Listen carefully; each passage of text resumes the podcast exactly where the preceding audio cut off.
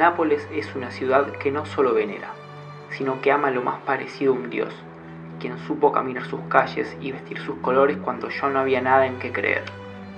En la Italia olvidada, la que nunca tuvo voz, nació un Robin Hood, un Charles Floyd dispuesto a sangrar el alma contra los cada vez más avalancha en el mundo del fútbol. Nápoles era su fiorito italiana. Por allí también recorría el frío de saberse menos solo por el lugar que ocupa en el mapa.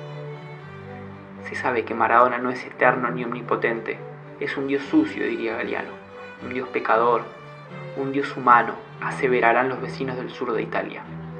Una brújula de polos invertidos. Fue la identidad que supo vestir una ciudad en vísperas de olvido, y para algunos no hay nada más valioso que ser alguien tras vivir decenas de años en el anonimato. Me gusta ser Diego Pelusa, Maradona, hijo de puta, bueno, normal, ignorante. Me gusta ser como soy. Una medianoche de invierno aterricé en Nápoles. Era el último de mis tres destinos anhelados antes de irme de Argentina. Una parte de mí, la más irracional tal vez, necesitaba recorrer aquellas calles empapadas de fanatismo. Las mismas calles que en pleno Mundial del 90 vestían de celeste y blanco por amor a su eterno Dios. Si bien mi plan inicial era dormir en el aeropuerto, volví a cometer el mismo error que cuando llegué a Ibiza. No miré si el mismo cerraba, y efectivamente era así, así que empecé a caminar en dirección al hostal donde tenía reserva para el día siguiente. Según Google Maps eran 3 kilómetros, así que con la mochila en la espalda y el guitarrele adornando mi mano diestra empecé camino. Las calles eran cada vez más oscuras y desiertas. Por primera vez me sentí tristemente como en casa. Una sensación olvidada de inseguridad me llenaba los pulmones como si pudiera pasarme algo en cualquier instante. El silencio, las calles mugrientas, los ecos de algún que otro grito de invierno recorría las calles. En un momento di con un hospital y no lo dudé.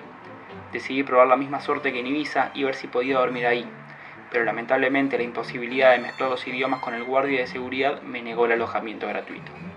Seguí unas cuadras hasta que un pequeño auto se detuvo frente a mí. Un hombre asomó por la ventana y con un ademán de manos acompañó su grito. Lo primero que hice fue mirar hacia atrás a ver si había alguien.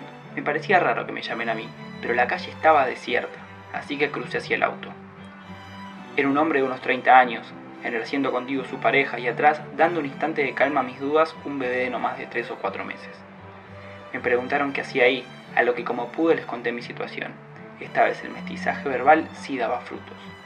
Les dije que soy de Argentina y automáticamente sus rostros brillaron. Me invitaron a subir al auto y a llevarme hasta un lugar donde pueda pasar la noche. En un segundo analicé mis opciones. Seguir caminando una calle desierta y oscura o subirme a un auto familiar con dirección incierta. Debo decir que no fue muy difícil aceptar la propuesta. Los adultos de la familia, en un intento plagado de amor, se esforzaron en simplificar su lengua y me dijeron que el lugar donde estaba era muy peligroso y que tuve suerte de que no me haya pasado nada. Su generosidad no terminó ahí, sino que llegados al hostal, la mujer bajó conmigo y me reservó una habitación.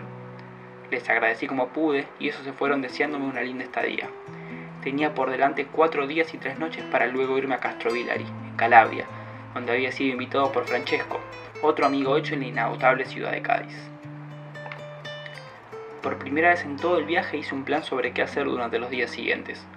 Una linda casualidad del destino me encontró en tiempo y espacio con otro amigo en la ciudad, así que juntos pudimos recorrer distintos paisajes y sentir en carne propia aquel mito intrigante de la cultura maradoniana.